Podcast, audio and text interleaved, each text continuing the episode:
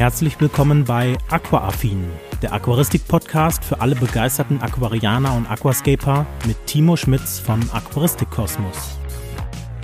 Ja, und damit ganz herzlich willkommen zur 20. Folge des Aquaaffin Podcasts. Ja, Heute habe ich mal zwei Fragen mitgebracht, die ich glaube viele von euch interessieren werden. Denn äh, die erste Frage ist, wann kann, muss oder sollte ich vielleicht ein Becken mal neu aufsetzen? Und die zweite Frage befasst sich ähm, ja vor allem mit dem, was hier hinter mir steht, beziehungsweise mit dem, was auf dem Bodengrund davon wächst, nämlich Bodendeckern. Denn ich habe in den letzten äh, ja, Kommentaren, die ich so von euch gelesen habe, oft die Frage gelesen, wie man so einen schönen Bodendecker hinbekommt. Und da habe ich gedacht, sprechen wir auch mal drüber. Aber bevor wir zu diesen zwei Fragen kommen, möchte ich nochmal natürlich so ein kleines Update geben, wie ich das die letzten, letzten Podcasts auch immer gemacht habe.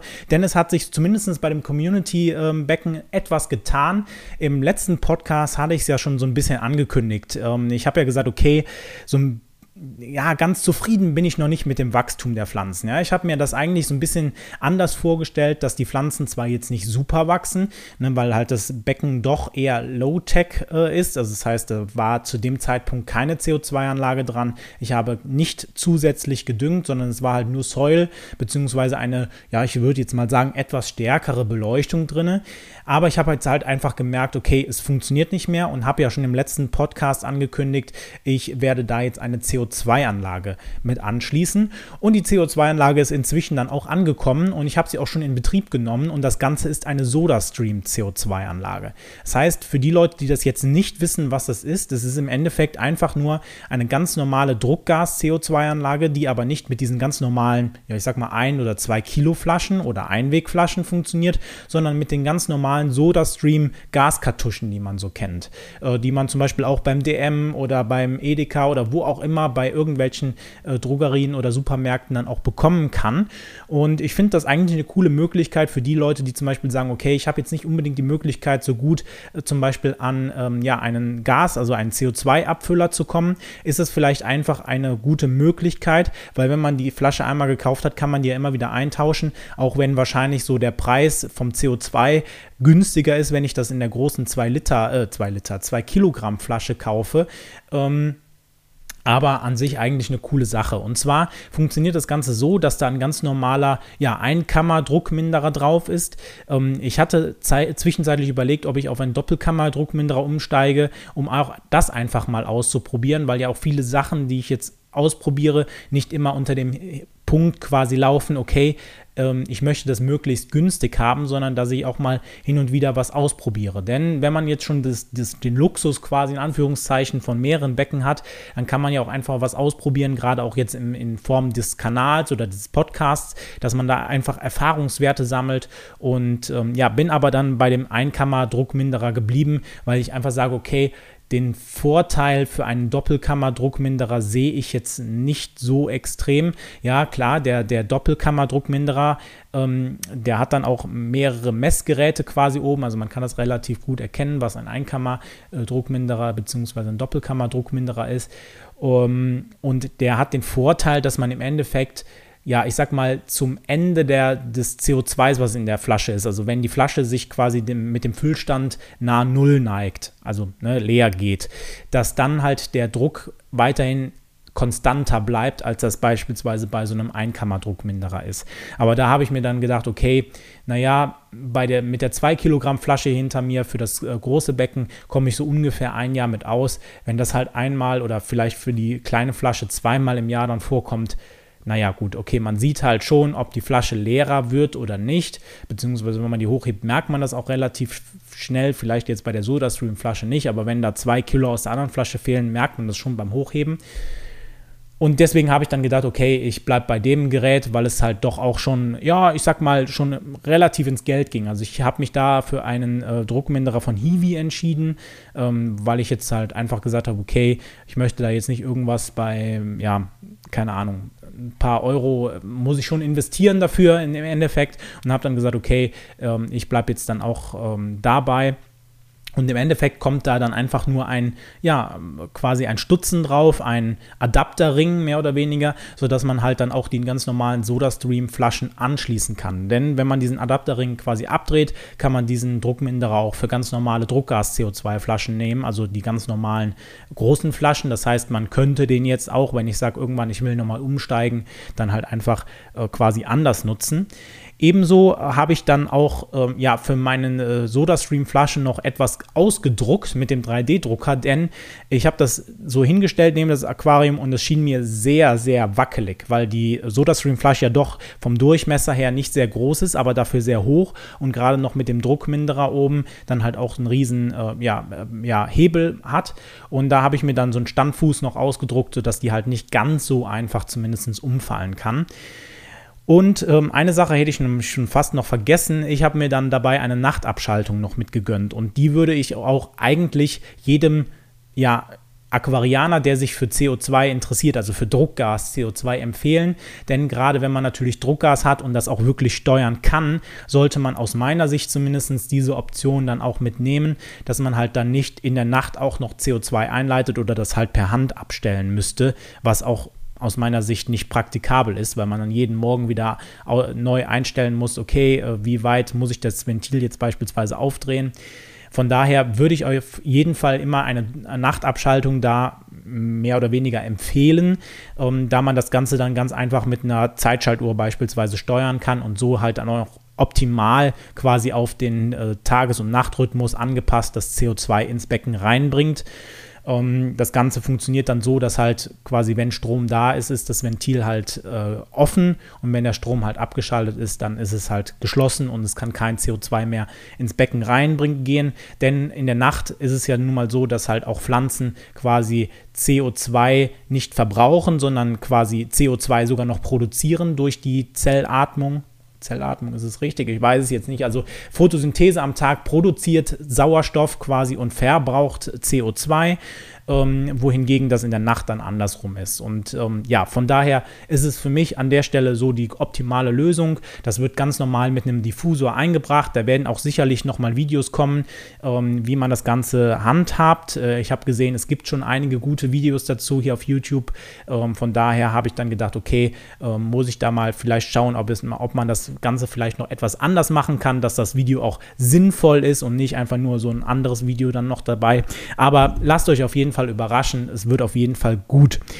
Genau. Ansonsten kommen wir dann zu den zwei Fragen, die ich habe. Und zwar, ähm, die erste Frage war ja, dass wann merkt man eigentlich, ob ich ein Aquarium neu einrichten möchte, kann, sollte, muss vielleicht auch. Denn ähm, diese Frage stelle ich mir jetzt, deswegen greife ich sie jetzt hier auf, für mein 80-Liter-Becken hinter mir. Denn ich glaube, diese Frage beschäftigt viele von euch. Gerade wenn man halt auch ein Aquarium hat, was vielleicht schon etwas länger steht oder womit man Probleme hat, stellt man sich ja häufiger die Frage, okay, sollte ich das ganze Becken vielleicht mal neu aufsetzen? Oder ich habe mich zum Beispiel am Layout mehr oder weniger satt gesehen und möchte da jetzt sowas Neues aufsetzen.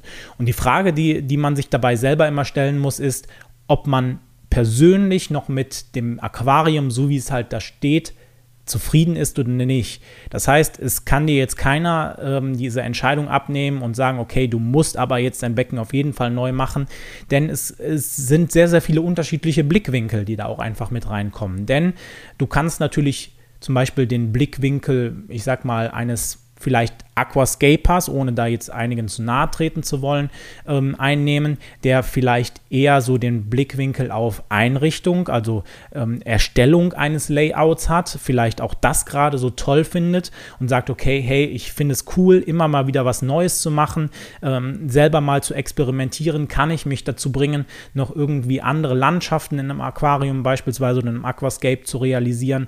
Ähm, du kannst aber auch sagen, hey, ich möchte möglichst eine stabile Umgebung beispielsweise für Bewohner meines Aquariums haben. Das heißt, dass die nicht irgendwie, ich sag mal, alle halbe oder alles, jedes Jahr in ein unterschiedliches Becken reinkommen oder in ein ganz neues Becken, was vielleicht auch andere Wasserparameter hat. Denn ähm, je nachdem, was man natürlich für beispielsweise Hardscape oder für Bodengrund einsetzt, kann natürlich auch die, die können die Wasserparameter da doch relativ ähm, ja, eine große Schwankung haben.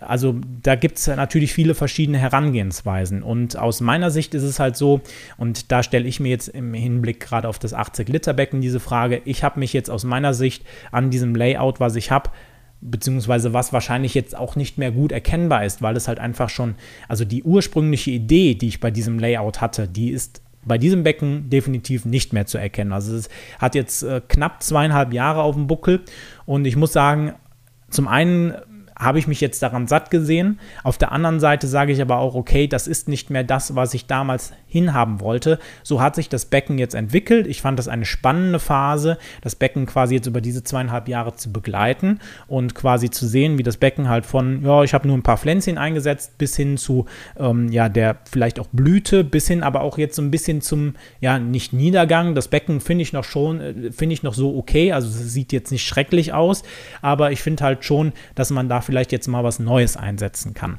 Auf der anderen Seite kann man sich natürlich aber auch die Frage stellen, hey, ähm, wenn ich beispielsweise jetzt eine Algenplage in meinem Aquarium habe und ähm, ich wirklich nicht mehr Herr werde. Also es gibt ja verschiedene Videos, es gibt verschiedene Leute, die das, die Algenthematiken schon wirklich komplett auseinandergenommen haben. Auch meine Videos dazu, wenn man alle diese Tipps ja quasi beherzigt hat und dann auch sagt, okay, ich habe die nötige Geduld mit dabei gebracht, weil so ein Algenproblem, das löst sich halt nicht innerhalb von, ich sag mal, ein, zwei Wochen äh, komplett in Luft auf, sondern da ist man halt teilweise schon etwas länger mit beschäftigt. Aber wenn man dann sagt, okay, ich bin irgendwann an einem Punkt, wo mir das einfach auch keinen Spaß mehr macht oder halt auch das Becken so veralgt ist, dann gibt es halt vielleicht auch mal den Punkt, wo man sagt, okay, es ist jetzt aus der Sicht einer Algenplage oder der Sicht der Algen, die im Aquarium sind, vielleicht doch besser, das ganze Layout abzubrechen, beziehungsweise dann halt ein Aquarium neu aufzusetzen, als jetzt noch zu versuchen, es irgendwie zu retten, weil man ja dann meistens auch diesen, ja, vielleicht nicht Fehler macht, aber dieses, okay, ich setze jetzt nochmal neue Pflanzen ein, ich butter dann nochmal äh, Geld vielleicht auch rein, gerade wenn man ein größeres Becken hat, kann das natürlich gerade schon ins Geld gehen, wenn man dann nochmal irgendwie die Hälfte der Pflanzenmasse komplett erneuert und ähm, dann halt da nicht so richtig irgendwie ja quasi auf einen grünen Zweig kommt. Äh, ne, irgendwie jetzt blöd gesagt, aber ne, also man kommt dann halt da nicht weiter und trotzdem vermehren sich die Algen wieder. Also das heißt, da gibt es dann halt auch irgendwann den Punkt aus meiner Sicht, also so würde ich es immer machen, ähm, dass ich dann irgendwann sage, okay, ich habe vielleicht so eine massive Algenplage, dann breche ich das Becken jetzt ab und äh, setze es vielleicht nochmal neu auf, komplett clean natürlich dann. Also, dass ich halt auch, ähm, wenn ich zum Beispiel jetzt irgendwie Hardscape habe, was total veralkt ist, dass das halt ausgetauscht wird oder halt zum Beispiel komplett grundgereinigt wird, irgendwie ausgekocht oder in Chlorbad oder was auch immer. Ne? Also, je nachdem, was ihr natürlich von Hardscape habt. Und ähm, auf der anderen Seite kann man sich aber natürlich das auch aus diesem Blickwinkel betrachten, dass man sagt, okay, ich habe jetzt beispielsweise ähm, ja, Bewohner in meinem Aquarium, die ich schon etwas länger pflege und für die auch weiterhin ein ja, stabiles Ökosystem mehr oder weniger bereitstellen möchte. Denn man muss sich natürlich auch immer die Frage stellen, okay, was mache ich denn mit meinen Bewohnern, wenn ich mein Becken jetzt neu aufsetze?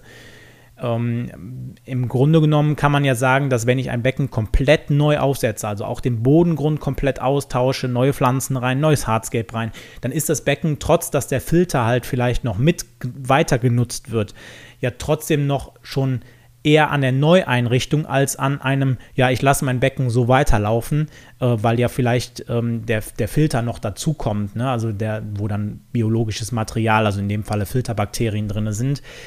Ähm, aber das heißt, man müsste ja gegebenenfalls halt auch nochmal eine kleine Einlaufphase da reinschieben. Und da muss man sich natürlich auch immer die Gedanken machen, ja, was mache ich denn in der Zwischenzeit mit meinen Bewohnern, die ich jetzt schon im Aquarium habe? Kann ich die irgendwie umsiedeln? Möchte ich sie überhaupt umsiedeln? Ja, weil ähm, auch wenn ich jetzt natürlich hier zwei Becken stehen habe, die mit demselben Wasser immer befüllt werden, sind das natürlich zwei komplett unterschiedliche Becken.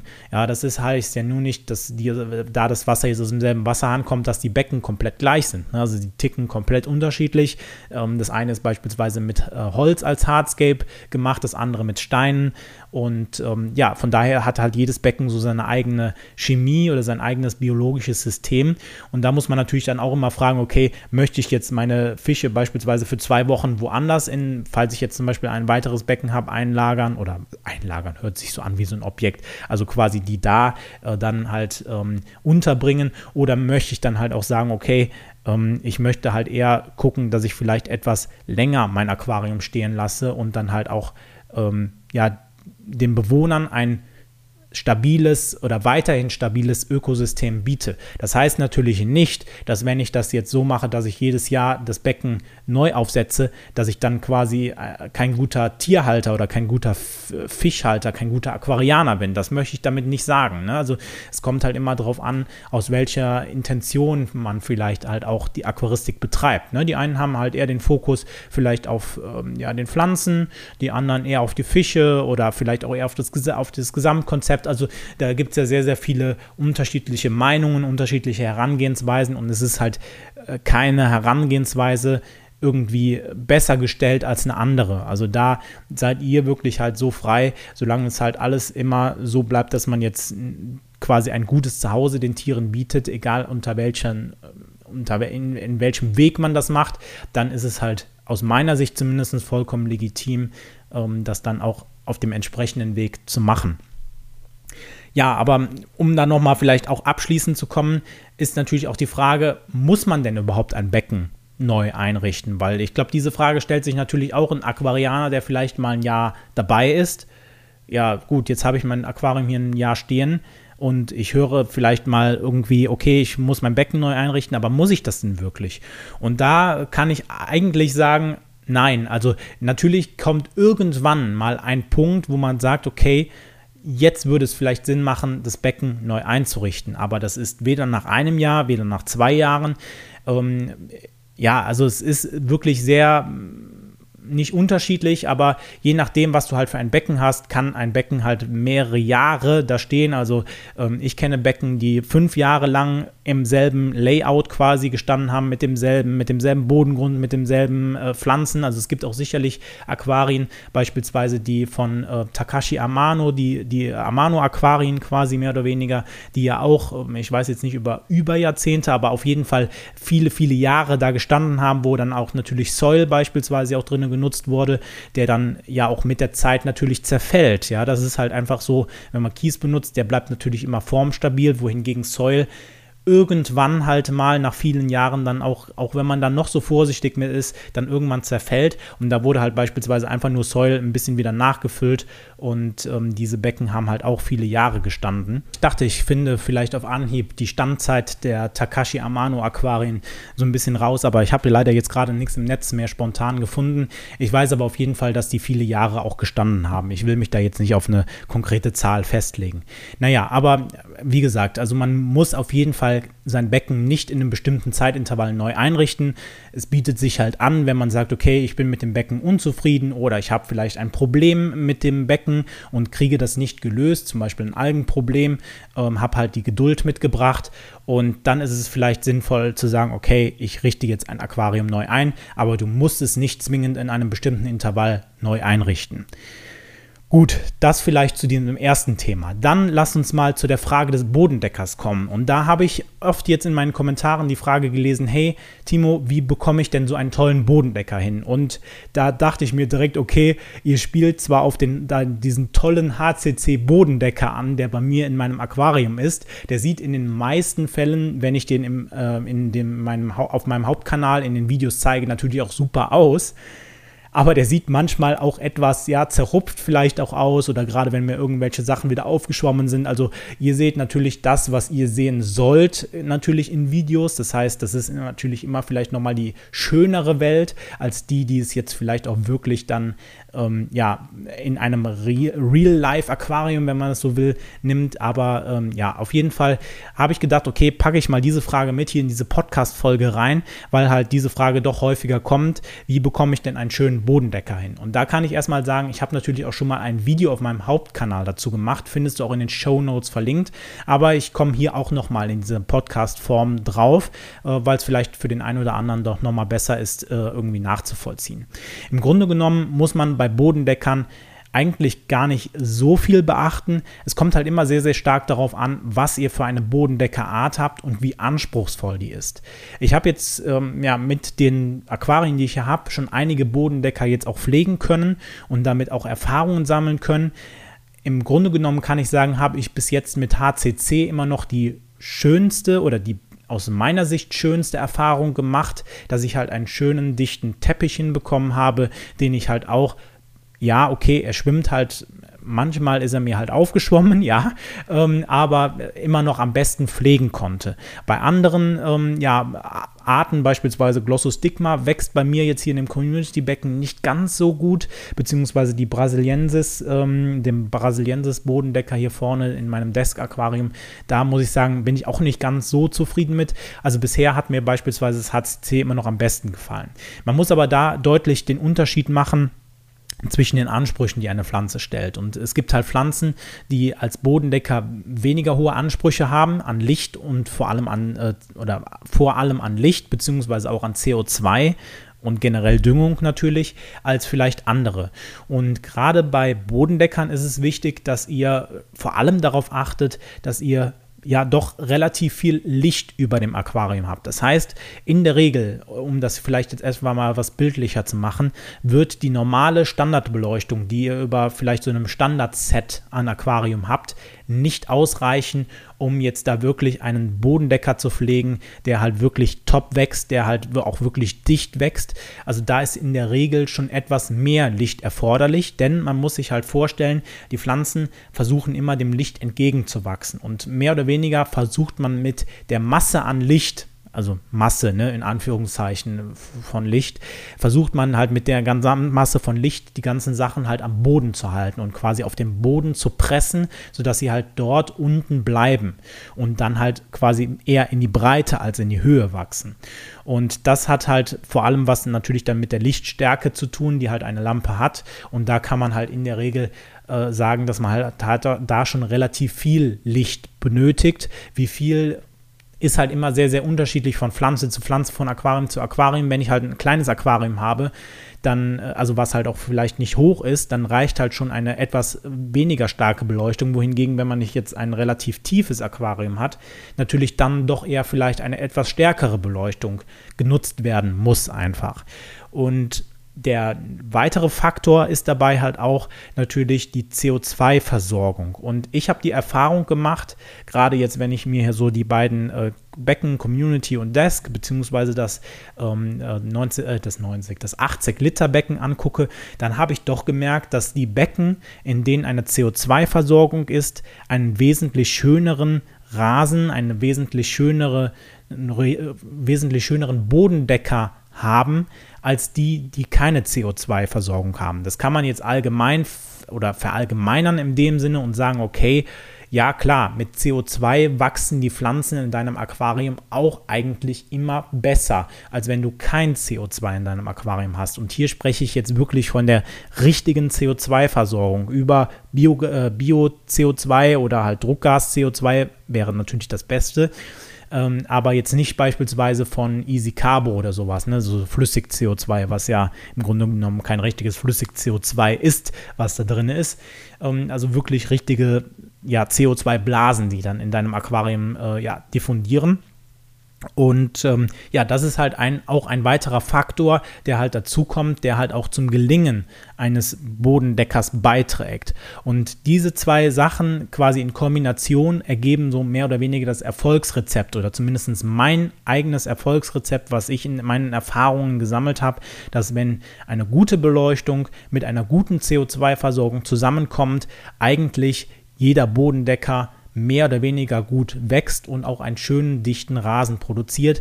Das habe ich vor allem dann halt mit HCC in diesem Aquarium, aber auch in dem Aquarium davor, in dem Rio 125, mit einem Zusatzbalken noch drin, also auch schon mit etwas gesteigerter Beleuchtung, ähm, dann ausprobieren können und auch gut gepflegt. Und man sieht halt auch immer, ob das ähm, ja beim HCC sehr gut ankommt, denn gerade wenn halt HCC ja wirklich äh, gut wächst, dann merkt man halt auch, wie die Pflanzen wirklich sichtbar assimilieren, also sichtbar Sauerstoff produzieren und das ganze Becken mehr oder weniger schon voll ist mit so kleinen Bläschen, die halt die ganze Zeit aufsteigen, weil halt so viel Photosynthese gemacht wird und so viel Sauerstoff dementsprechend produziert wird.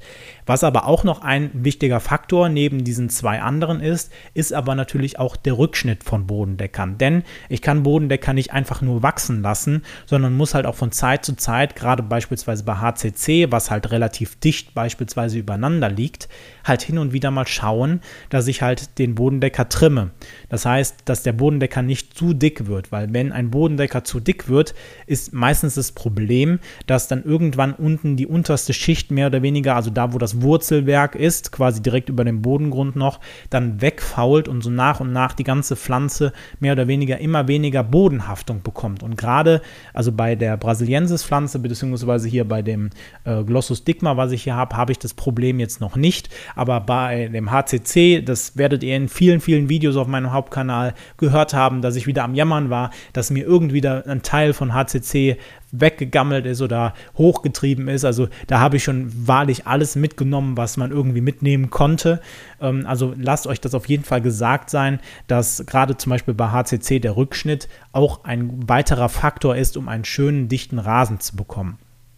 Und wenn ich gerade so drüber nachdenke, kriege ich noch einen vierten Faktor hin und das ist nämlich das Einpflanzen an sich erstmal.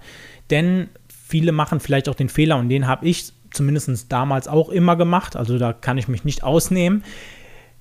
Gerade wenn man anfängt, neigt man dazu, einfach die Pöttchen zu nehmen, beispielsweise, wenn man die bekommen hat, und einfach so ins Aquarium, also Wolle ab und dann einfach so ins Aquarium rein.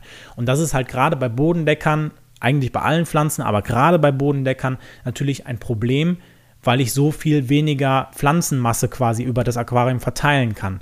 Das heißt, man sollte auf jeden Fall die Pflanzen, den Bodendecker, so gut portionieren, dass man halt kleine Portionen mehr oder weniger dieses Pöttchens hat und diese dann halt über die gesamte Fläche dort, wo ich den Bodendecker natürlich haben will, dann halt verteile und so ja, ist es halt viel einfacher, einen dichten Rasen in einer kürzeren Zeit zu bekommen, als wenn ich jetzt nur ein oder zwei große äh, Pöttchen oder zwei große Stellen habe, wo ich dann halt HCC einpflanze und von da aus muss das HCC sich über das gesamte Aquarium oder über diesen Bereich halt ausbreiten. Von daher solltet ihr darauf gucken, dass ihr das natürlich auch beim Einpflanzen auseinanderzieht.